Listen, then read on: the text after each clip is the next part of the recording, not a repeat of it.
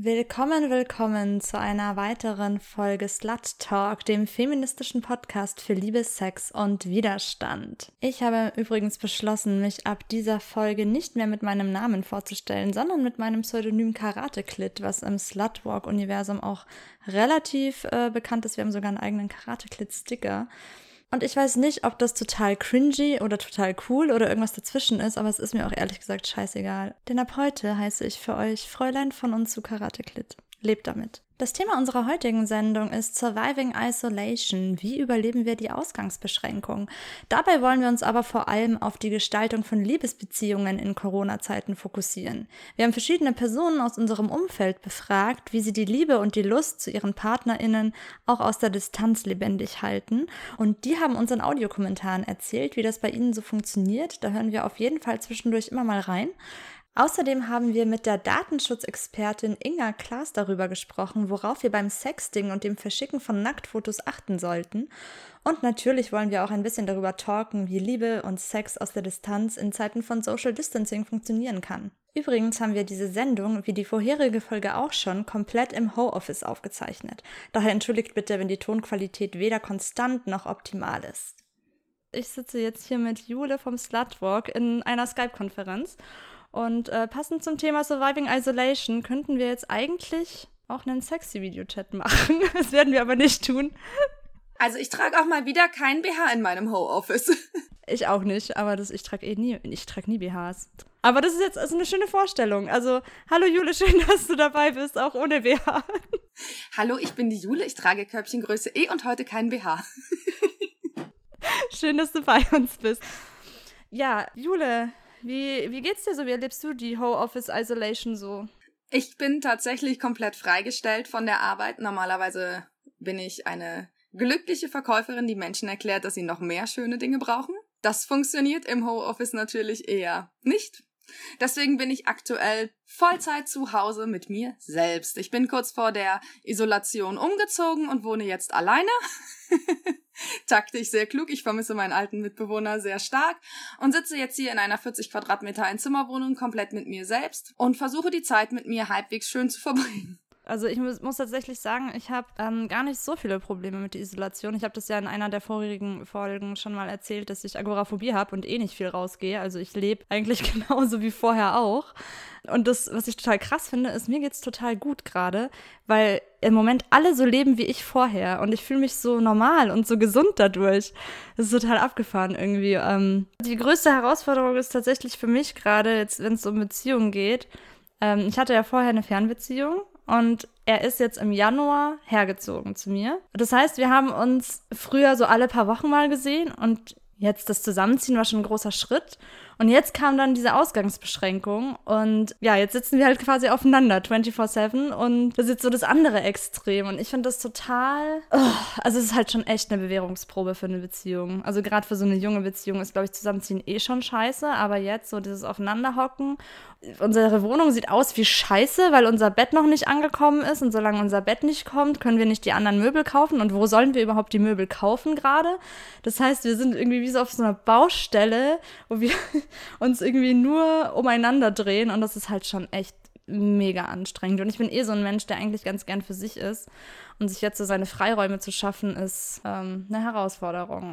Also wenn ich die ganzen Sprachnachrichten meiner Freundinnen abhöre, die hauptsächlich darum gehen, wie krass unordentlich ihre Partner sind, wie krass nervtötend ihre Partner sind, wenn sie sie 24 Stunden um sich haben, weiß ich manchmal nicht, ob Alleinsein dann nicht doch angenehmer ist, weil ich immer noch einen Videochat zu Freunden oder zu meiner Mutter anmachen kann, wenn ich Lust dazu habe. Ich glaube, dass alles für sich so eine unglaubliche Herausforderung hat. Ich sehe es so ein bisschen als gute Übung, mal mit mir selber klarzukommen. Musste ja jetzt und äh, mit sich selbst sein kann auch schön sein. Aber reicht dir das denn so? Allein vom Körperkontakt her ist ja Videochat suboptimal, oder? Also geht da nicht noch was ab? Ich vermisse Körperkontakt so sehr. Also vor allem das Anlehnen, das Kuscheln vermisse ich total. Also klar, Sex fehlt mir auch, keine Frage. Wir wissen alle, dass uns allen gerade Sex fehlt. Aber tatsächlich irgendwie, man guckt ja jetzt auch gerade mal Netflix oder so und einfach mal eine zweite Person neben sich liegen zu haben, sich an die zu kuscheln, wäre gerade so das große Nonplusultra. Also es macht mich auch schon super. Ähm, also ich bin krass gespannt, was passiert, wenn wir wieder raus dürfen. Ich habe immer noch Kontakt zu dem ähm, Mann, den ich vor der Isolation gedatet habe. Wir schreiben halt und senden Bilder, die Klassiker. Und ich bin total gespannt, was passiert, wenn wir uns wiedersehen und was uns dann miteinander am meisten gefehlt hat. Also ob es ähm, ist dann vielleicht einfach die Libido komplett raus? Sind wir jetzt beste Freunde? weil wir jetzt sechs Wochen über alles Mögliche geredet haben, ohne dass man die sexuelle Komponente groß ausleben konnte, sage ich jetzt mal. Oder haben wir schon Sex im Hausflur? Das wird spannend. Und ich kann mir vorstellen, dass das für viele datende Singles gerade tatsächlich eine der Hauptsorgen ist. Schaffe ich es über die Isolation Kontakt zu behalten? Und was sind wir am Schluss? Wir haben ja ähm, ein paar Kommentare auch vorbereitet zum Thema, wie Menschen ihre Beziehungen jetzt gerade in der Isolation quasi führen. Und da war ja Sexting ein mega großes Thema. Machst du sowas auch gerade? Ja. also bei mir hat sich tatsächlich mit der Isolation total die Einstellung dazu geändert, während ich sonst mal so gelegentlich ein sexy Bild verschickt habe und sonst in dem Bereich gar nicht so unterwegs war hat man ja jetzt einfach gar keine andere Wahl mehr. Und vor drei Wochen habe ich mich erwischt, wie ich das erste Foto von mir, ohne Kopf, aber den restlichen Körper nackig in der Badewanne fotografiert habe und mir gedacht habe, okay, this escalated quickly. Das ging jetzt schnell und auf einmal war dir relativ viel egal. Andererseits habe ich mir so schön vor der Isolation noch so ein bisschen neue sexy Wäsche bestellt, die ich jetzt ja auch erstmal niemandem außer mir zeigen kann. Folglich machen Bilder von der sexy Wäsche verschickt auch ein bisschen mehr Fun, als selber damit durch die Wohnung zu stapfen. wir tapsen da auch noch so ein bisschen rum. Also es ist ja auch immer so schwierig, wenn man so im Startprozess ist. Wie kriegst du jetzt den anderen dazu, dass er dir auch sexy Bilder schickt, ohne den anderen so unter Druck zu setzen? Und da sind wir jetzt beide so ein bisschen tapsig wie die Anfänger unterwegs. Und dann habe ich ihn so ein bisschen herausgefordert. Also wir haben jetzt beide eine Klimmzugstange, da wir uns ja von zu Hause bewegen müssen. Und jetzt habe ich eben diese Stange und habe ihn überredet, mir doch vielleicht ein Video von sich oben ohne an der Klimmzugstange zu schicken. Er ist auch drauf angesprungen und äh, das fanden wir dann beide auch ziemlich lustig, bis er dann zurückschrieb, ähm, ja und jetzt du? Und ähm, ich hier kreidebleich geworden bin, weil ich zum einen jetzt gar nicht so der super Sportler bin. Zum anderen habe ich noch nie ein Video von mir selber gemacht und es endete damit, dass ich an eine Packung Milch mit Tape mein Kam meine Kamera getaped habe und dann Milchkartons und ähnliches auf dem Küchentisch gestapelt habe, um den perfekten Ausschnitt für meinen, ja, hier Sportclip zu kriegen, weil ich auch null begabt bin in Videoschnitt oder irgendwas. Alter, ich sehe echt nicht gut bei Klimmzügen aus. Das ist auch nicht mal ein ganzer Klimmzug geworden das kannst du never ever so versenden. Das sieht so tapsig aus und du sahst mich auch zur Kamera hinrennen. Dann habe ich den Schnitt nicht hingekriegt und ich war irgendwann so verzweifelt, dass ich es meiner besten Freundin geschickt habe und die hat dann einen Filter drüber gelegt, Anfang und Ende abgeschnitten und meinte dann, das kannst du echt so versenden. Das sieht echt ganz niedlich aus und ich dachte so, ja gut, niedlich. Hm. Hm, darauf habe ich es jetzt nicht angelegt. Aber dann lass uns doch gleich mal in den ersten Kommentar reinhören, denn da hat jemand zum Thema sexy Sportclips auch noch was zu sagen. Ich bin mit meinem Partner jetzt seit ungefähr zwei Jahren zusammen. Wir haben uns bei der Arbeit kennengelernt und arbeiten beide als Freiberufler. Das heißt, wir sind immer befristet angestellt, wissen aber auch immer nie genau dann, wo wir arbeiten werden. Also es kann sein, dass ich jetzt in vier Wochen in Österreich arbeite oder in Spanien arbeite und genauso ist es eben bei meinem Partner. Das heißt, man ist entweder maximal oder minimal distanziert. Wir wohnen im Moment in meinem Einzimmer-Apartment. Da ist eben auch nicht so viel Platz für Intimsphäre. Das macht es manchmal schwierig, ähm, da man eben von einem Extrem ins andere geht und da ist eben auch viel Frustpotenzial da. Gleichzeitig finde ich, genieße ich aber auch die Zeit, wenn ich dann eben distanziert bin und einfach nicht in derselben Stadt bin, weil man sich einfach auf sich selbst dann auch wieder konzentrieren kann. Man versucht auch Kontakt zu halten, eben mit Fotos oder mit Videos, mit Sprachnachrichten, mit Skype oder sowas, FaceTime. Ähm, manchmal gelingt es eben besser und manchmal schlechter. Und ich finde, der Aufwand muss da auch immer im Verhältnis stehen, weil wenn man, mh, mm, sag ich mal, mein Freund war jetzt zwei Monate in Amerika und da war es eben, weil ich auch eingebunden war in einem ziemlich stressigen Job, einfach nicht möglich, da lange Gespräche zu führen, weil man hat sich eben immer bei der Arbeit entweder erwischt oder der eine steht morgens auf oder man geht gerade ins Bett. Das war dann eben immer kurz angebunden und da kann man einfach echt schwer emotionale Nähe behalten. Sexuell ist da eben auch nicht viel mit Nähe, aber ich finde auch Vorfreude macht da enorm viel, äh, indem man zum Beispiel sexy Fotos schickt oder auch Kommunikation ist einfach oft das Wichtigste, dass man einfach dem anderen auch sagt, wie sehr man ihn vermisst oder was man gerne an ihm küssen möchte oder ja, ihm auch zeigt, was er vielleicht im Moment verpasst, so dass man eben auch im Kopf des anderen bleibt. Dieses Vermissen ist einfach ein unglaublich starkes Gefühl, was man vielleicht in der Alltagsroutine nicht unbedingt hat. Also wenn man jetzt die ganze Zeit zusammen abhängt und so, da ist ja dann, geht einem der andere eher schneller auf den Sack. Und lieben von der Ferne, sage ich immer, ist recht einfach. Unsere sexuellen Favoriten sind dabei, glaube ich, tatsächlich Fotos. Und wir haben es auch oft mit FaceTime schon probiert und gerade am Anfang unserer Beziehung war das auch unser Favorit. Da waren wir auch in der gleichen Zeitzone. Da haben wir auf jeden Fall viel Skype-Sex gehabt und das ist auch was, man fühlt sich einfach aufregend und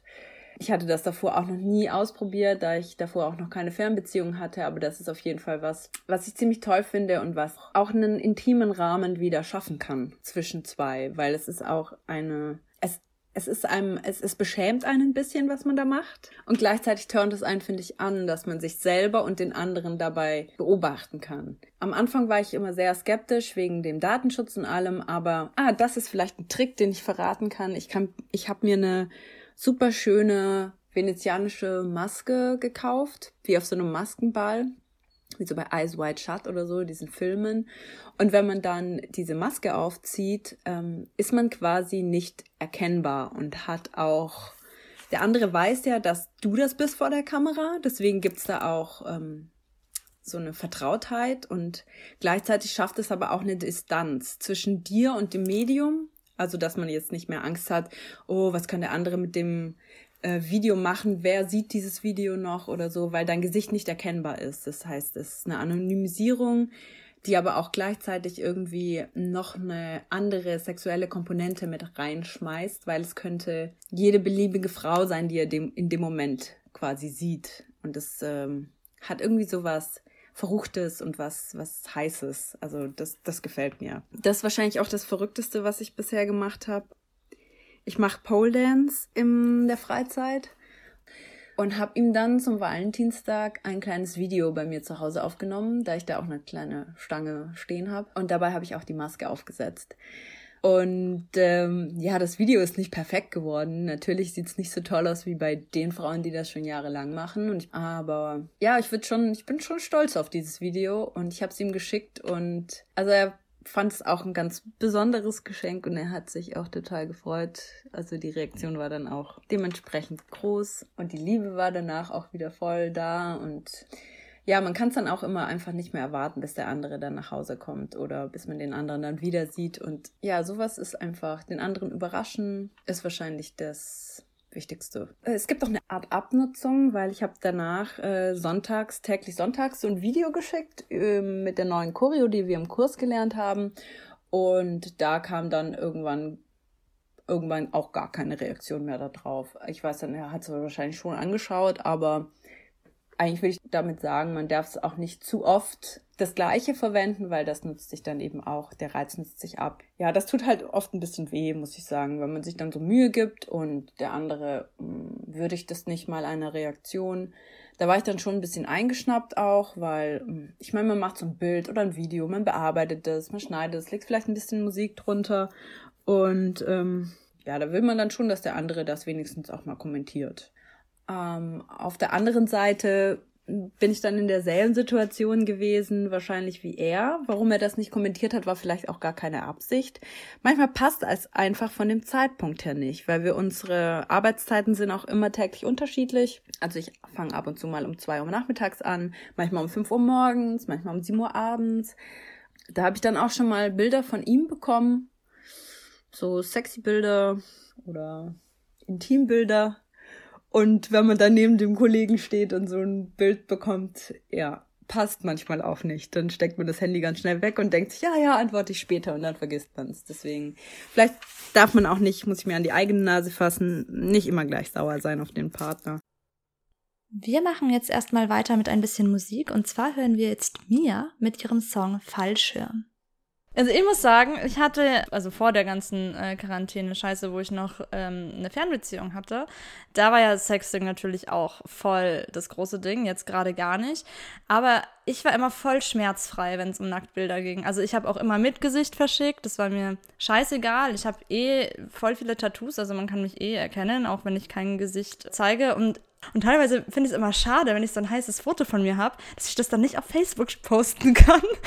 dann, also auch wenn es nur in Unterwäsche ist, ähm, es halt einfach nicht angemessen. Es ist irgendwie total weird. Und gleichzeitig würde ich es aber gerne, weil ich das Foto ja dann schon gut finde und das sollen dann die Leute ruhig sehen. Deswegen war mir das immer egal. Aber das Problem bei mir war immer, ich reagiere halt nicht auf visuelle Reize. Also mir bringt es halt nichts, wenn ich dann ein Video zurückkriege es macht mich halt nicht an. Also mich machen halt andere Sachen an. Und das ist so aus der Ferne immer relativ schwer. Also ich bin sehr audiophil. Das ist noch was, was gut funktioniert. Wenn jemand eine schöne Stimme hat und schöne Sachen sagt, das mag ich sehr gerne. Aber ähm, viele wissen dann nicht, was sie dann machen sollen, wenn ich dann sage, ja, kannst du mir nicht einfach lieber eine Sprachnachricht schicken als ein Foto oder Video von deinem Schwanz? Also und jetzt aktuell habe ich überhaupt keinen Sex. Eben weil wir aufeinander hocken. Also man braucht halt auch eine gewisse Distanz, um überhaupt Bock aufeinander zu haben. Das ist halt auch das, was mir gerade auffällt. Deswegen, ich freue mich schon drauf, obwohl ich mit meinem Partner zusammen wohne, wenn diese Isolation vorbei ist, dass wir endlich mal wieder weg voneinander gehen können, damit wir danach wieder aufeinander zugehen können und äh, ja, auch mal wieder Sex haben können.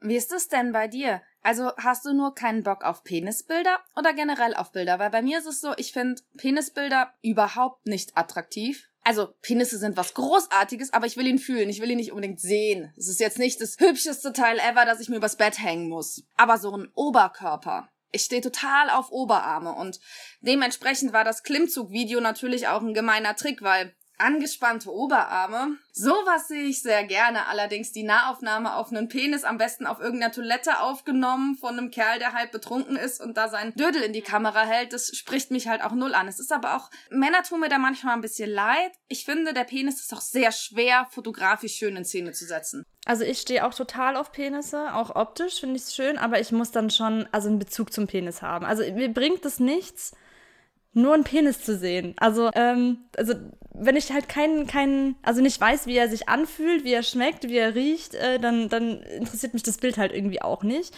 Ähm, aber auch wenn ich es weiß, ist nur so ein Penis ohne Kontext. Weiß ich nicht, ich brauche da schon noch was, was, ne, was meine Fantasie anregt. Aber jetzt nur so ein Wix-Video, wo halt nichts weiter passiert ist, nee, und äh, ja, dann deine Vorliebe für Oberarme kann ich nachvollziehen. Also ich stehe ja total auf eine schöne Rückenmuskulatur. Deswegen bin ich auch ein bisschen traurig, dass ich gerade nicht bouldern gehen kann, weil in der Boulderhalle, gerade bei so einem Wetter, da ziehen sich immer die Typen die T-Shirts aus und sind so schön an der Wand zugange. Und das ist immer eine ganz coole Zeit gewesen. Und es fällt jetzt natürlich gerade äh, flach. Und wo wir gerade bei Optik sind, wie wichtig ist bitte ein Bart? Also ich weiß nicht, wie es dir geht, aber ich finde, unrasierte Männer sind ja wohl mal so viel heißer als äh, Typen ohne Bart. Es ist, also es ist mein persönlicher Fetisch vielleicht nur, aber mm, mm, mm. Ich habe so viele Sachen, die mich begeistern können, aber sie sind irgendwie kein Ding. Also wenn du ein super süßes Lächeln hast, aber kein Bart, hey, dann hast du das Lächeln und ich bin trotzdem total verknallt in dich. Also ich wünsche mir manchmal, ich hätte mehr Typ, weil es würde, glaube ich, irgendwie manchmal das, das verkuppelt werden oder, oder Tinder oder so leichter machen, wenn man einfach auf irgendwas eingeschossen wäre, auf das man total steht. Stattdessen stelle ich immer wieder fest, es ist irgendwie Ausstrahlung, irgendwas, was du auch gar nicht auf Bildern siehst, sondern einfach das Gefühl, das mir der andere Mensch vermittelt. Ja, und damit ist sowas wie Tinder sowas, also ich treffe gerne nach drei Nachrichten schon Menschen, weil ich einfach sagen muss, wie sie reden, wie sie riechen, wie sie gestikulieren, wie die Stimme klingt, ist für mich so viel entscheidender, als ob du jetzt den coolen Hipster-Bart hast, den ich schon schön finde. Aber ich brauche so viel mehr.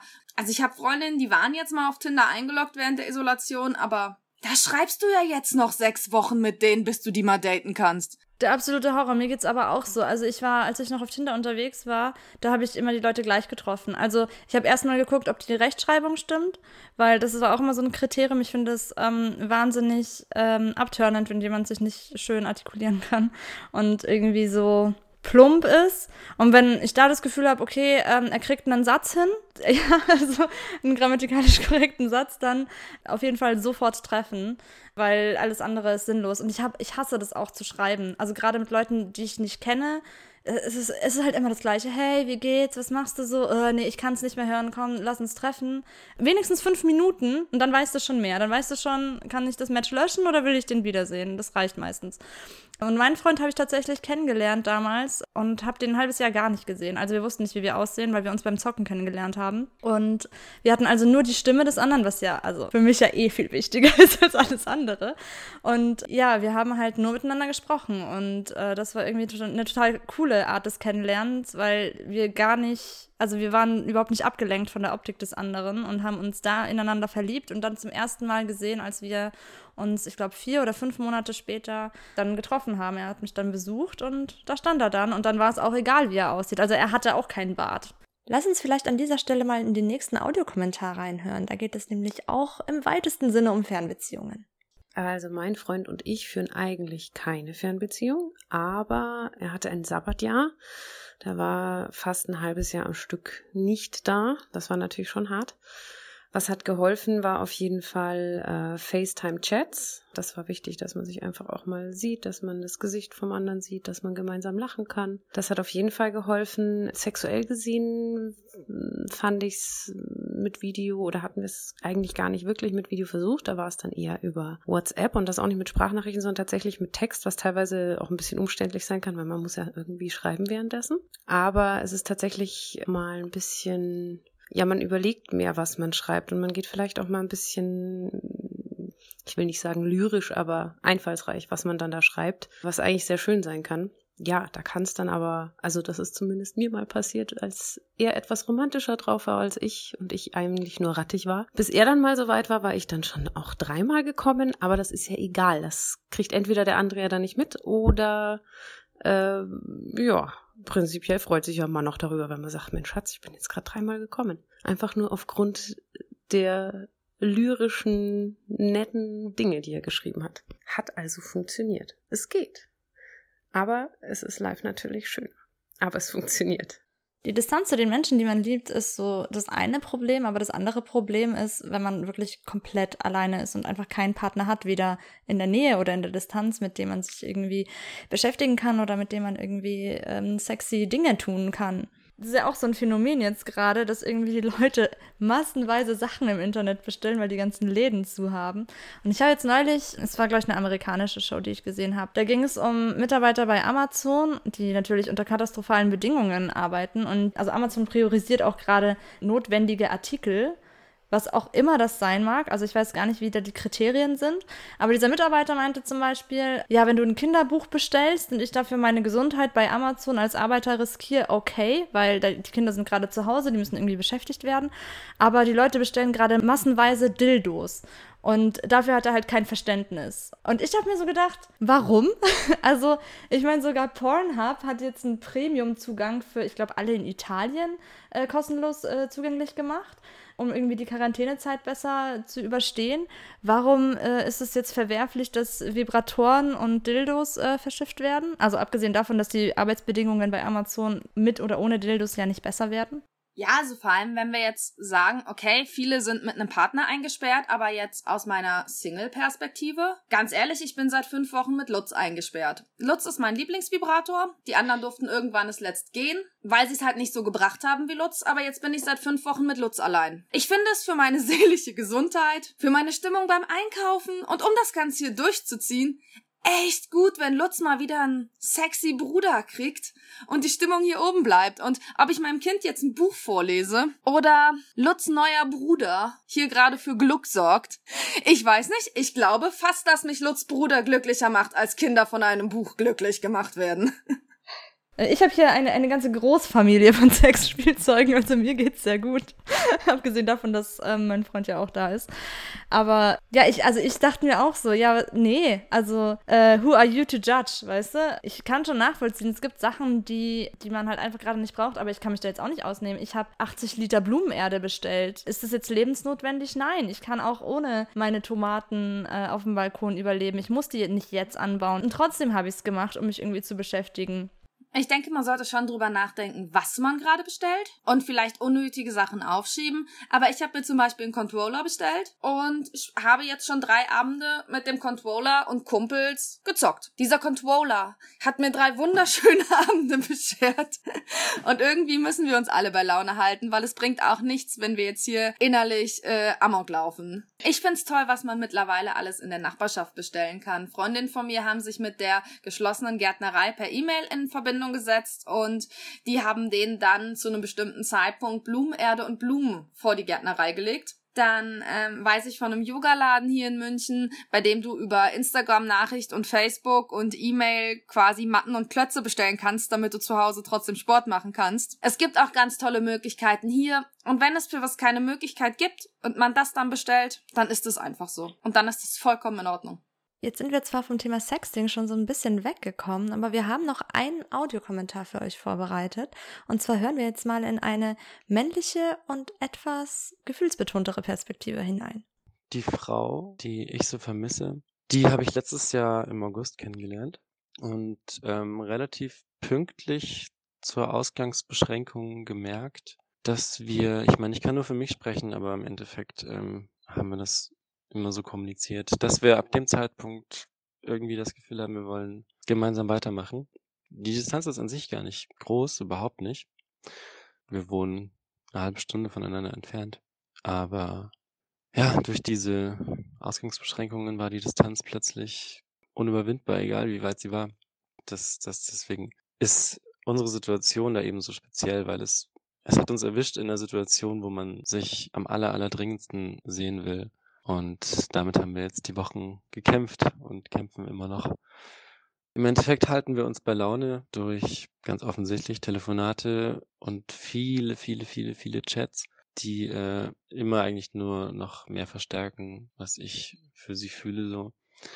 Wir schicken uns ab und zu Fotos und spielen kleine Spielchen über, über WhatsApp oder sowas. Schmieden Pläne, fantasieren, bauen uns gemeinsam kleine Luftschlösser so schaffen wir es eigentlich ganz gut, unsere emotionale Nähe zu halten. Das wird immer schöner im Endeffekt, aber natürlich wächst auch die Ungeduld aufeinander. Ja, und ansonsten rein sexuell gesehen, wirklich verrückte Sachen, würde ich sagen, haben wir jetzt eben in der Distanz gar nicht versucht, sondern wir spinnen uns halt einfach unsere Sachen zurecht. Und das klappt eigentlich schon ganz gut. Das ist schon schön. Generell kann ich nur sagen, es ist einfach super wichtig, gerade in so einer Zeit immer wieder zu schauen, wie es einem geht, wie die Distanz sich anfühlt und halt einfach dran zu bleiben.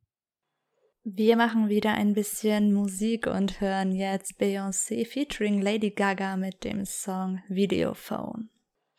Sag mal, Julia, bist du eigentlich zurzeit auch irgendwie so negativ drauf? Ich könnte mich irgendwie über alles aufregen und ich habe das Gefühl, dass das auch so ein Lustkiller einfach irgendwie ist. Welcome to Isolation. Also ich finde, man empfindet alles viel intensiver. Mich nerven Kleinigkeiten viel mehr aber ich habe festgestellt, andere Sachen befriedigen mich dafür auch viel mehr. Mich machen dann Kleinigkeiten im Gegenzug auch viel mehr glücklich. Also während ich mich super jetzt mit dir aufregen könnte, ja, es ist aber gleichzeitig irgendwie so, ich freue mich über jedes Nacktbild, das mir geschickt wird, viel mehr. Natürlich nur von einer bestimmten ausgewählten Person. Also bist du gerade auch monogam, obwohl du gar nicht richtig in einer Beziehung bist? Ja, das ist äh, auch irgendwie seltsam und ungewohnt ich spüre dann auch, dass es so ein, so ein, ähm, dadurch, dass es so ungeklärt ist und wir halt nicht zusammen sind, aber trotzdem gerade isolationsbedingt monogam sind, manchmal ganz schwierig, weil man dann irgendwie, man hat so einen halben Partner man will dann irgendwie nicht komplett äh, periodisch zickend äh, es schon beim anderen abladen, wobei ich eigentlich wenig zicke, ich will dann mehr in den Arm genommen werden, das will man dem anderen aber irgendwie noch nicht zumuten. Gleichzeitig kann man sich mit manchen Sachen nicht so ablenken, mit denen man sich sonst ablenken würde, weil sonst würde ich mich halt, ich würde jetzt einen Abend mit Prosecco, Aperol und meinen ganzen Freundinnen veranstalten. Und das geht gerade auch nicht. Das ist irgendwie, ähm, manchmal kommt es mir vor wie so ein großes Sozialexperiment. Ist es ja auch ein bisschen. Also jetzt mal ganz im Ernst. Also das ist ja voll die Ausnahmesituation. Hier werden gerade, wir werden alle auf die Probe gestellt. Jede Beziehung wird auf die Probe gestellt. Äh, unsere Belastung, das ist schon, ich finde das schon krass. Also ich kann schon sagen, wenn ich jetzt diese Zeit mit meinem Partner durchstehe und es gut klappt, dann haben wir echt schon viel geschafft, ohne dass wir daran schuld sind an der Beziehungskrise. Aber ich glaube, das ist schon echt krass. Es ist so gesamteskalativ. Wir lernen uns gerade absolut alle gegenseitig in einem Ausnahmezustand kennen. Und ich kann mir vorstellen, dass viele Paare jetzt auch nochmal neue Seiten aneinander entdecken, auch viele, die noch am Daten sind. Wie panisch ist der andere? Wie verantwortungsbewusst ist der andere? Also ich habe schon Freundinnen, die jetzt enttäuscht sind von dem Kerl, den sie daten, weil der jetzt gerade mit Kumpels regelmäßig kleine heimliche Partys schmeißt oder so. Dann bist du jetzt halt gerade bei mir zum Beispiel auch komplett raus. Bei mir punktest du gerade total mit Verantwortungsbewusstsein und das ist sonst, sage ich mal, nicht das, was ich in den ersten paar Dates gut abklopfen kann. Ich nutze mal die Gunst der Stunde, da du gerade das Verantwortungsbewusstsein ansprichst und möchte hier den Bogen schlagen zu deinem Interview mit der Datenschutzexpertin, das du geführt hast. Denn gerade beim Sexting geht es ja um sehr sensible Inhalte, die man möglichst gut schützen möchte, sowohl seine eigenen Bilder als auch die Bilder des Partners oder der Partnerin. Und ähm, ich würde sagen, da hören wir einfach mal direkt rein. Hallo, liebe Inga. Wir sind super happy, dass du heute bei unserer Sendung mithelfen magst und wir dich mit lauter sexy Fragen löchern dürfen. Magst du dich vielleicht einmal kurz für unsere HörerInnen vorstellen? Ja, äh, mein Name ist Inga Klaas. Ich bin Mitglied im Verein Medienkompetenzteam hier bei uns in Karlsruhe. Wir sind lokal unterwegs an Schulen und arbeiten in Workshops mit Schulklassen, Eltern und Lehrkräften rund um das Thema Medienkompetenz. Wir sind viel im Präventionsbereich unterwegs, was eben das Thema Mobbing angeht, aber natürlich auch ähm, äh, vor allem bei den, bei den jüngeren Kindern ähm, Prävention beim Thema Cyber Grooming, das heißt ähm, Annäherungsversuche von Erwachsenen gegenüber Kindern. Ich bin auch noch Mitglied im Verein Gesellschaft für digitale Ethik. Das ist so ein bisschen dann mehr die Metaebene, wo wir uns damit beschäftigen, was machen eigentlich diese ganzen digitalen Dinge mit uns? Oder was wird uns da an Vorgaben von Unternehmen gemacht, in die wir einfach reingeschlittert sind, wo wir uns vielleicht noch gar nicht so richtig überlegt haben, ähm, wollen wir das so wirklich haben? Wollen wir uns komplett durchleuchten lassen? Wollen wir alle unsere Daten hergeben dafür, dass wir vielleicht jeden Tag einen kostenlosen Artikel von der Zeitung bekommen? Ähm, genau, das beleuchtet einfach nochmal so auf der übergeordneten Ebene dann das Thema Digitalisierung und Digitales im Alltag. Spürst du da auch was, was uns privat angeht, was diesen Druck aufbaut? Beschäftigt ihr euch damit auch? Ja, ja, klar, in, in allen Bereichen. Ähm, primär werden wir natürlich momentan äh, von wirtschaftlichen Faktoren getrieben, hauptsächlich. Ähm, das geht aber natürlich komplett in den privaten Bereich auch rein. Das Thema Überwachung, ähm, das sieht man ja in, in Beziehungen, Leute, die irgendwie auf WhatsApp ihren Standort freigeben müssen, weil der Partner irgendwie sehen möchte, wo man ist ähm, Menschen, die Überwachungs-Apps für ihre Kinder installieren, um zu sehen, wo die gerade sind. Also da geht es sehr viel um, um Freiräume, Freiheit, Privatsphäre auch und Selbstbestimmung vor allem. Die wichtigste Voraussetzung fürs Sexting und das Versenden von Bildern sollte natürlich erstmal das Vertrauen zum anderen sein. Worauf sollten wir denn noch beim Sexting achten? Die Hauptregeln erstmal, wenn man auf der wirklich sicheren Seite sein möchte. Ähm, auf der sicheren Seite ist man immer dann, wenn seine Fotos oder Videos ähm, so gestaltet sind, dass man nicht erkennt, wer drauf zu sehen ist natürlich. Das heißt, ich zeige meinen Kopf nicht, ich zeige keine äh, besonderen Merkmale wie Tattoos oder Narben. Damit habe ich auf jeden Fall Material dann geschaffen, was äh, vielleicht jemand verteilen kann, aber wo man nicht sofort weiß, hey, das war Inga, die das Video hier äh, geteilt hat. Also das ist eigentlich so, so der einfachste Trick, um äh, sicher zu sein, dass man zumindest nicht persönlich mit dem Material in Verbindung gebracht wird. Oft wird natürlich Druck erzeugt an der Stelle auch, dass man mehr Dinge sehen möchte. Ich glaube, ein ganz wichtiger Punkt ist wirklich auch diese, diese Freiwilligkeit und dass man wirklich auch Lust auf die ganze Sache hat. Ich kenne es aus äh, vielen Erzählungen, wo dann der Druck mehr oder weniger von einer Partei kam und der andere sich dann darauf nicht wirklich freiwillig eingelassen hat, aber so ein bisschen hat reindrängen lassen. Ähm, für, für uns sollte das wirklich was sein, was immer freiwillig stattfindet und wo auch wirklich beide was davon haben. Das heißt, wo nicht einer nur die Fotos oder die Videos schickt, sondern wo es wirklich ein Austausch ist. Weil auch dann hat man natürlich ähm, auf jeden Fall schon mal ähm, die Gewähr, dass ich auch Material von der anderen Seite bekomme, dass natürlich mir auch das gleiche Vertrauen entgegengebracht wird. Woran ich natürlich immer noch nicht weiß, ist das jetzt wirklich originales Material? Es gibt auch Menschen, die haben ein Sammelsurium an Fotos, die irgendwo anders herkommen. Im Netz kriegt man ja wirklich alles. Und die Sachen dann äh, verschicken. Also es gibt multiple Möglichkeiten, um äh, da wirklich ähm, auch Alternativen äh, zum eigenen Körper zu haben. Es ist halt die Frage, was, was, will man, was will man rausziehen aus der ganzen Geschichte. Und äh, eine Gewähr und eine Sicherheit hat man sowieso nie. Man hat nie eine Sicherheit, wer ist auf der anderen Seite. Man hat nie eine Sicherheit, wer guckt auf der anderen Seite mit zu. Ähm, auch darüber sollte man sich einfach im Klaren sein, bevor man damit anfängt.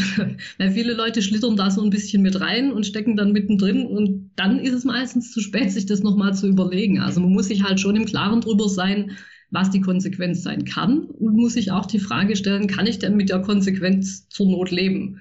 Ich meine, ich bin Fotografin, für mich ist ein nackter Körper ein nackter Körper und hat primär erstmal nichts mit Sex zu tun. Insofern ähm, interessieren mich Nacktbilder schon mal nur aus beruflicher Perspektive und ich fände auch nicht schlimm, wenn von mir welche im Netz wären.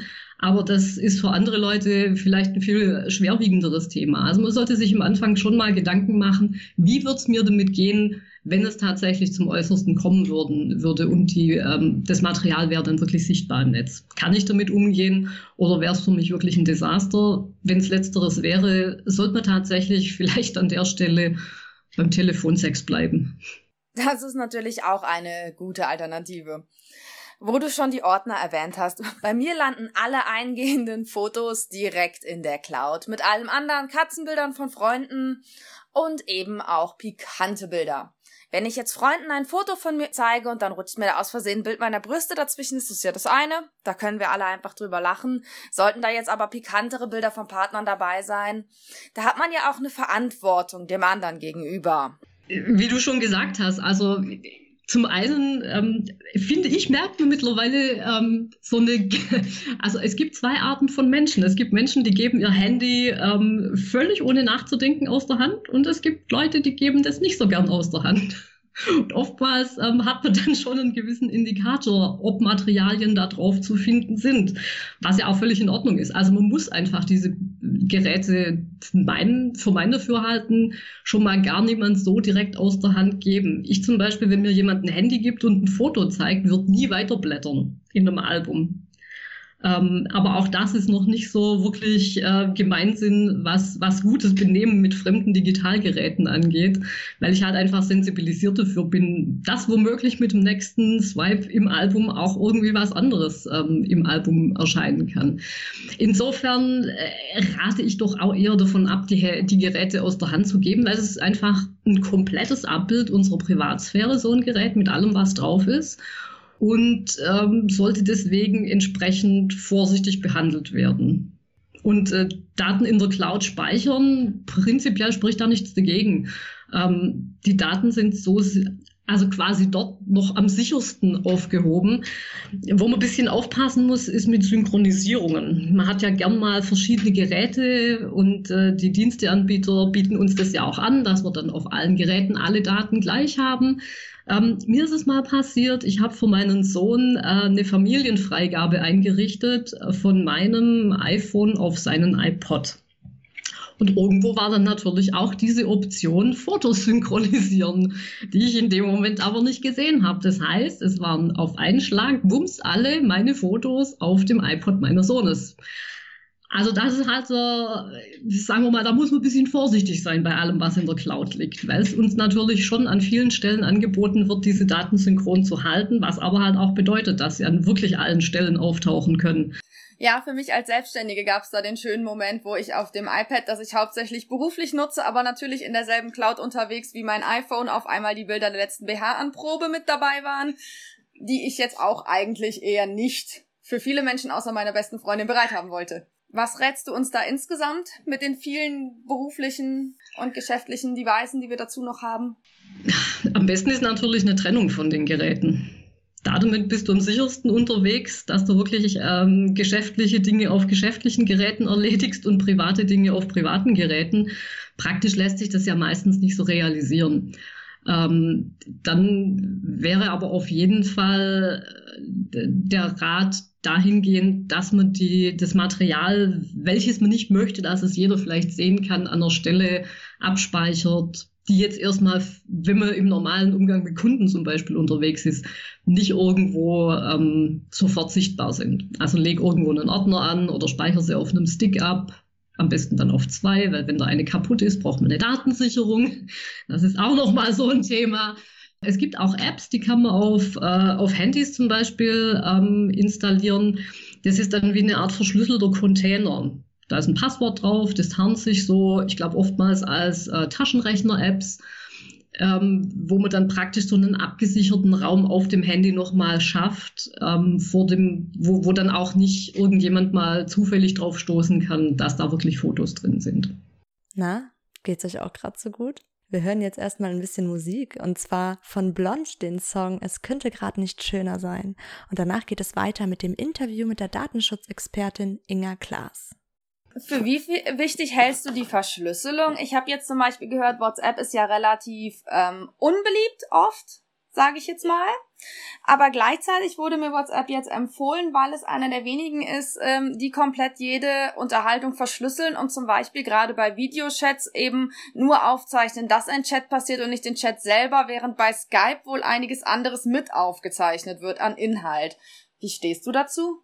Ähm, also zu WhatsApp an sich äh, habe ich natürlich ein sehr gespaltenes Verhältnis. Ich nutze es auch schon einige Jahre jetzt nicht mehr, weil es natürlich in diesem Datenkonglomerat Facebook, Instagram mittlerweile mit drin hängt was natürlich primär auch immer darauf abzielt, die Daten zu nutzen, die auf diesen Apps ähm, erzeugt werden.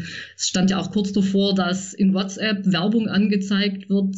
Da haben sie gerade noch mal so die Notbremse gezogen, als sie gemerkt haben, dass den Leuten das doch dann ein bisschen unheimlich wird. Und vor allem hätten sie es natürlich mitlesen müssen. Also sie sind jetzt den Schritt gegangen, zu sagen, wir verschlüsseln alles wenn ich jetzt aber passende Werbung zu einem Chat anzeigen will, dann muss ich ja mitlesen. Dann geht es mit der Verschlüsselung wieder nicht. Also da hat äh, Mark Zuckerberg sich dann doch nicht getraut, ähm, diese Prinzipien über Bord zu werfen und zu sagen, okay, ich will aber dort Werbung anzeigen. Ich bin mir aber auch relativ sicher, dass er das nicht auf Dauer aushalten wird, diese, diese werbefreie Zone WhatsApp, weil es einfach äh, auf Facebook immer weniger wird, was er an, an Werbeeinnahmen hat. Instagram läuft natürlich gerade noch relativ gut. Aber WhatsApp ist halt eigentlich so sein größtes Potenzial, was er in, dies, in die Richtung dann auch noch hat. Schauen wir mal, was da noch kommt. Bei Skype ist es ähnlich. Ähm, ich immer die Frage, wie, wie sehr traut mir Microsoft? ähm, ich habe mein komplettes Betriebssystem darauf natürlich ähm, basierend. Das heißt, ich muss der Firma ein Stück weit vertrauen. Äh, es gibt natürlich keine Garantie, wobei man immer zumindest bei den großen Anbietern die Sicherheit hat, dass wenn was passieren würde, wird es relativ schnell publik werden und wäre natürlich auch ein relativ großer Image-Schaden für die Firma. Man hat es ja bei, bei Zoom jetzt zum Beispiel gesehen, diese Videokonferenz oder äh, Webinar-Software die jetzt relativ viele benutzt haben. Das waren vielleicht zwei Wochen, dann waren, glaube ich, sämtliche Sicherheitslücken publik, weil so viele Leute das benutzen und man halt gewusst hat, wups, äh, ich hänge irgendwie eine andere Zahl an meine Session-ID dran, dann bin ich in einer anderen Videokonferenz mit drin. Also Zoom würde ich tatsächlich im Moment nicht empfehlen, weil es eben, äh, ich glaube, die Lücke ist mittlerweile geschlossen. Aber das war halt äh, nie ein Programm, was darauf ausgelegt war, dass plötzlich die ganze Welt auf einmal irgendwie damit Webinare veranstaltet. Insofern glaube ich, man ist mit praktisch jedem Videochat so weit halbwegs sicher unterwegs. Die Gefahr, dass jemand das wirklich äh, beim Anbieter dann ähm, korrumpiert, also sich die Daten dort holt, die ist relativ gering. Also viel mehr besteht die Gefahr, wie du sagst, dass eben die Geräte in, in falsche Hände geraten oder dass ich vielleicht zu doof bin und irgendwo dann äh, nachlässig unver, ungelockt womöglich oh, ohne Code liegen lasse. Also das ist natürlich so ein, ein Haupttipp, äh, lockt eure, eure Handys. Ähm, das ist aber kein Thema, was mit dem Sexting zu tun hat, sondern mit dem Datenschutz insgesamt, weil einfach so viel private Daten auf den Geräten mittlerweile drauf sind. Hast du dann auch den Eindruck, dass wir bei den großen Anbietern dann sicherer sind? Weil ich mir immer denke, meine Güte, wenn jetzt wirklich mal alle Clouds gleichzeitig gehackt werden, dann muss man sagen, wie beim letzten Nacktbild-Skandal gibt es viele Menschen, die interessanter sind als ich. Kleiner, zu Hause sitzender Mensch, gerade in Quarantäne. Wie siehst du das? Also der globale Cloud-Hack, ähm, denke ich, ist tatsächlich unser mindestes Problem, was wir bei der Sache haben.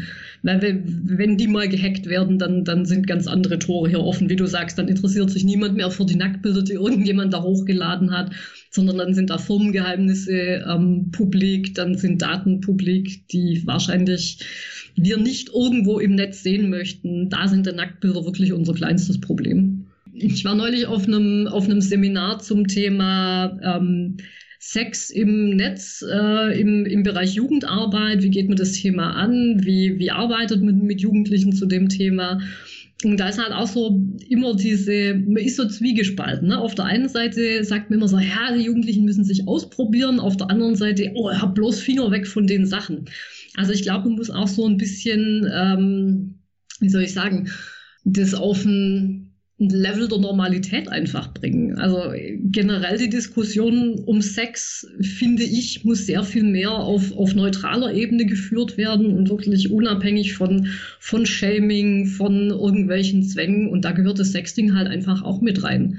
Und ich glaube, je, ähm, je nüchtern wir das Thema in, in der Gesellschaft angehen, desto weniger dramatisch ist es dann auch mal, wenn irgendwelche Videos oder Bilder dann in so einem Zusammenhang rauskommen. Das ist bei Kindern und Jugendlichen nochmal was anderes, aber bei uns Erwachsenen, glaube ich, wird es über kurz oder lang eher sowas sein, wo man dann halt sagt, so ja, ist mir auch schon passiert. Das ist vor allem für uns Slutwalk-Mitläufer, die sich dafür einsetzen, dass weniger Victim Blaming stattfindet, natürlich eine gute Nachricht und auch unsere Hoffnung. Ja, also das versuchen wir natürlich in der Jugendarbeit bei dem Thema vor allem auch immer sehr massiv zu adressieren. Auf der anderen Seite stehst du aber halt, wenn du derjenige, diejenige bist, ähm, deren Fotos dann im Netz sind, doch wieder als die da, deren Fotos dann halt im Netz sind. Also man kann halt diese Tatsache äh, nicht wegwischen und man muss sich deswegen schon überlegen, wie wird's mir damit gehen. Also kann ich das verarbeiten? Und da wiederum, finde ich, muss man die Leute einfach auch bestärken, so hey, das ist völlig normal. Das machen ganz viele Leute und eben, umso unspannender wird es irgendwann natürlich auch solches Material dann zu veröffentlichen, weil es gar nicht mehr so diese, dieses Reizthema dann ist. Jetzt sind wir schon fast am Ende unseres Interviews angekommen. Liebe Inga, haben wir denn noch etwas vergessen? Ja, so ein Stück weit natürlich noch diese Grunddigitalkompetenz, dass ich vor allem mein Gerät ähm, grundlegend alleine auf einem Stand halten kann, wo es aktuell ist, also dass ich Updates einspielen kann, dass ich es möglich nicht aus der Hand geben muss, um Dinge zu, ähm, zu fixen. Also man braucht halt einfach so eine gewisse Digitalkompetenz an der Stelle mittlerweile auch. Also sich nur darauf zurückziehen, ich kenne mich mit den Geräten nicht aus, führt halt ganz oft dazu, dass man sie dann doch jemandem geben muss, äh, der an der Stelle dann vielleicht auch Dinge tut auf dem Handy, das hatte ich dir ja geschrieben, Thema ähm, Cyberstalking, dass es eine ganz hohe Dunkelziffer gibt von ähm, Partnern, die ähm, die Geräte, also die eine App installieren auf dem Gerät vom Partner, um dann die Dinge ausspähen zu können, die auf dem Handy passieren. Ich glaube, das ist mittlerweile sogar noch eine viel größere Gefahr, als dass äh, Bilder irgendwo ungewollt ins Netz kommen oder dass jemand sie bewusst veröffentlicht. Also ich glaube, dieses partnerschaftliche Ausspionieren, ähm, das ist ein weit größeres Thema. Mir hat tatsächlich mein Ex-Freund meine Cloud eingerichtet und sämtliche meiner Apple-Geräte. Du hast hoffentlich das Passwort geändert danach. Ich wollte gerade fragen, reicht es, wenn ich das Passwort ändere oder ist es dann immer empfehlenswert, vorsichtshalber, gibt es Spy-Software, die sowas findet? Ähm, es ist relativ schwer, das aufzustöbern. Also die, die äh, Virensoftwarehersteller, die Antivirensoftwarehersteller versuchen es mittlerweile erkennen zu können, aber die tarnen sich schon relativ gut. Ähm, es gibt äh, ein paar Möglichkeiten, so Checklisten wie, ist das Handy besonders langsam, verbraucht es mehr Strom als sonst, weil natürlich die App dauernd mithören muss. Und das äh, wäre zum Beispiel dann ein Hinweis drauf. Kann aber natürlich auch was anderes sein. Kann auch nur ein Virus sein, der auf dem Handy drauf ist. Also man kann leider nicht einfach irgendwie einen Scanner drüber laufen lassen, der die Sachen dann findet. Ähm, am, am sichersten ist man wirklich, wenn man seine Geräte einfach selber warten kann. Wenn man da einfach genügend Kompetenz hat. Mittlerweile machen die ja ihre Updates machen sie selber, bisschen drauf gucken, welche Apps man sich installiert, dann ist man eigentlich schon auf der richtigen, auf der sicheren Seite. Ja, aber ansonsten würde ich sagen, man soll sich einfach den Spaß vor allem gerade in dieser Situation nicht nehmen lassen weil eben die meisten sitzen jetzt eh alle in einem Boot und äh, wahrscheinlich sind die meisten Leute froh über Kontakte, den sie jetzt gerade haben, mehr als dass sie Übles im Sinn haben zurzeit.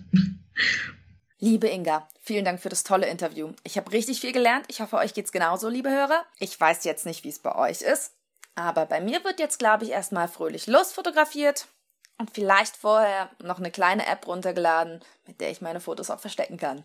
Dann mal frohes Sexting allerseits. Das war's tatsächlich auch schon von uns für heute. Wir hören uns das nächste Mal am Donnerstag, den 28.05. um 21 Uhr auf Radio Lora 92.4 oder ihr schaut auf unserem YouTube- oder Spotify-Kanal vorbei. Einfach nach Slut Talk suchen. Danke fürs Einschalten, liebe Slutties, und bis zum nächsten Mal beim Slut Talk, dem feministischen Podcast für Liebe, Sex und Widerstand.